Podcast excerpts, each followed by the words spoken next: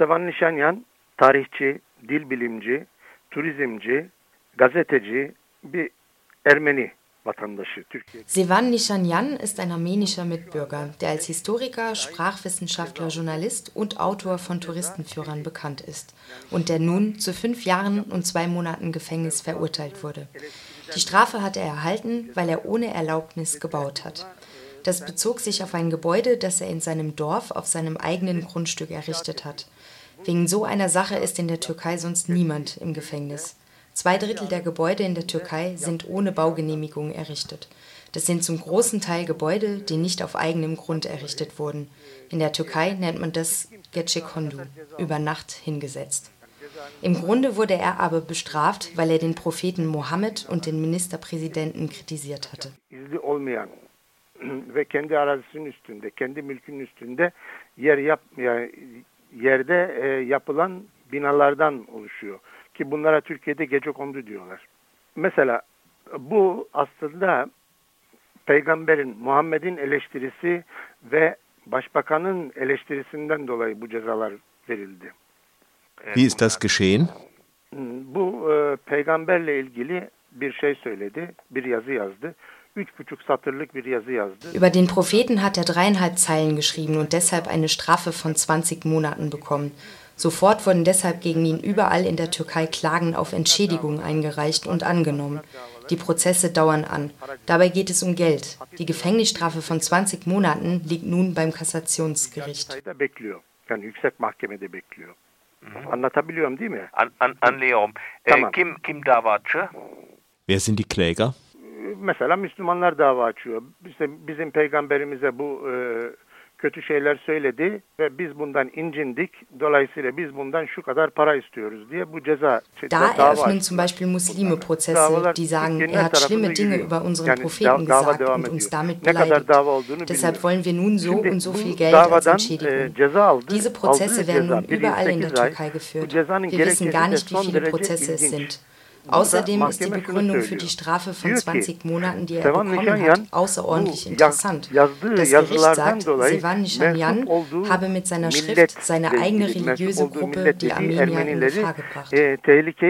düşürdü demek istiyor. Şu anda bu, bu ay dört tane dosyası sonuçlandı. Bu beş yıl iki ayın üstüne altı yıl iki ay daha ceza aldı. Ama bugün Savannah ilgili Yargıtay'da bekleyen toplam 3 yıl 2 aylık daha kesinleşti. Diesen Monat wurden vier weitere Dossiers abgeschlossen.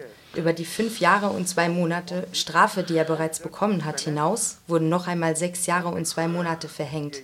Wenn alle Strafen, die derzeit noch beim Kassationsgericht liegen, akzeptiert werden, dann macht das annähernd 15 Jahre Gefängnis.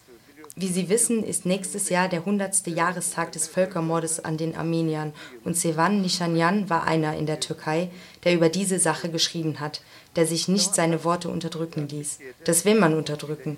Im Grunde gibt es keinen Unterschied zwischen der Lage, in der sich heute Sevan Nishanyan befindet, und der Lage der armenischen Intellektuellen, die am 24. April 1915 verhaftet und ins Ungewisse geschickt wurden.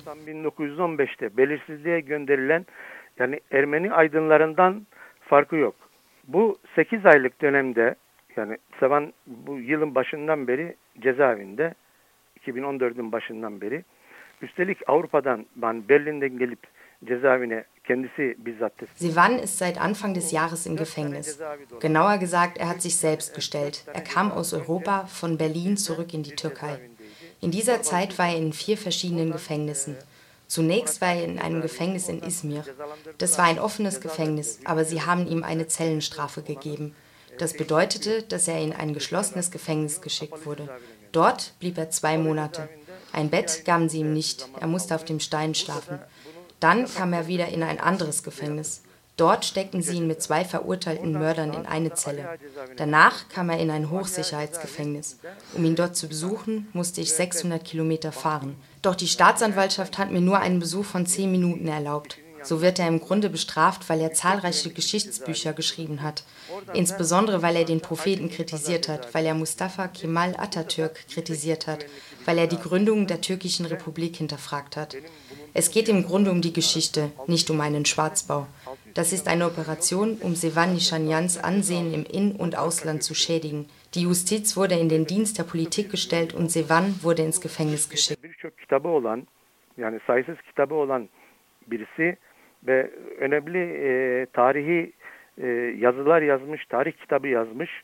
Özellikle tabi bu cezalar hem peygamberi eleştirmesi hem mesela Mustafa Kemal eleştirmesi, Türkiye Cumhuriyeti'nin kuruluşunu sorgulaması bütün bunlar tarihten dolayı aslında. Yani bunun e, kaçak inşaatla vesaireyle hiçbir ilgisi yok.